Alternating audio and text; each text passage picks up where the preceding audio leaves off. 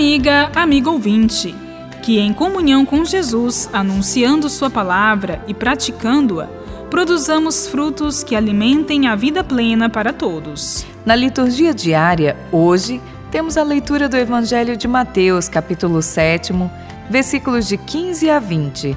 Em continuidade às orientações de Jesus para as comunidades no Sermão da Montanha, Mateus articula dois temas: os dos falsos profetas e o da árvore e seus frutos.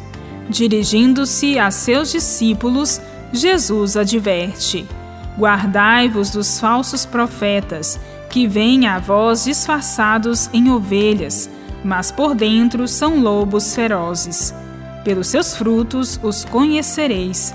Por acaso colhem-se uvas dos espinheiros ou figos dos cardos? Toda árvore que não produz bom fruto é cortada e lançada ao fogo. É pelos frutos, portanto, que os reconhecereis. No Antigo Testamento, já encontramos o tema dos falsos profetas. Contudo, com Jesus, este tema passa a ser aplicado como advertência contra a doutrina dos escribas e fariseus.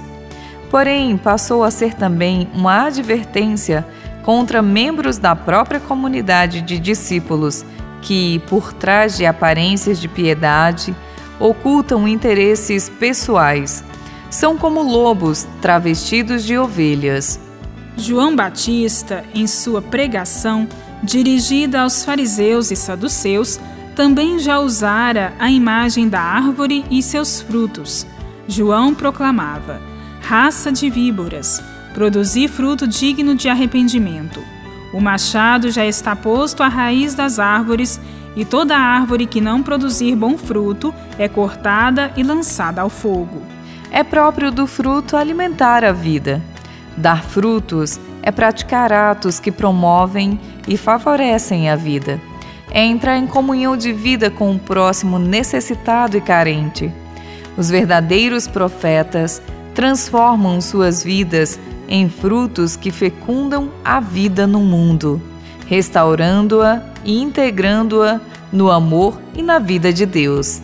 Não são as belas palavras a profissão de ortodoxia, os exuberantes louvores que levam à comunhão com Deus, mas sim o compromisso concreto com a promoção da vida, particularmente entre os excluídos, onde ela é mais ameaçada. A autenticidade e a coerência são as características dos discípulos de Jesus. Os discípulos, reunidos em comunidades proféticas, empenham-se na construção do mundo novo possível, de justiça e paz. O amor de Jesus transforma nossos corações, colocando-nos a serviço da vida. Bíblia, Deus com a gente. Produção de Paulinas Web Rádio. Texto de Irmã Solange Silva. apresentação: Irmã Bárbara Santana e Irmã Solange Silva.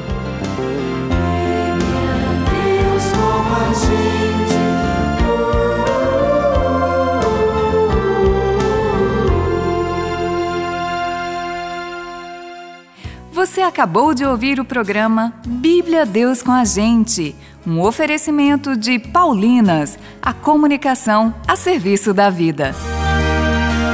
No mês de junho, o Padre Zezinho completa 82 anos de idade. Amigos, irmãos, irmãs, eu estou festejando 82 anos de vida e você vai encontrar minhas canções no YouTube disponibilizados.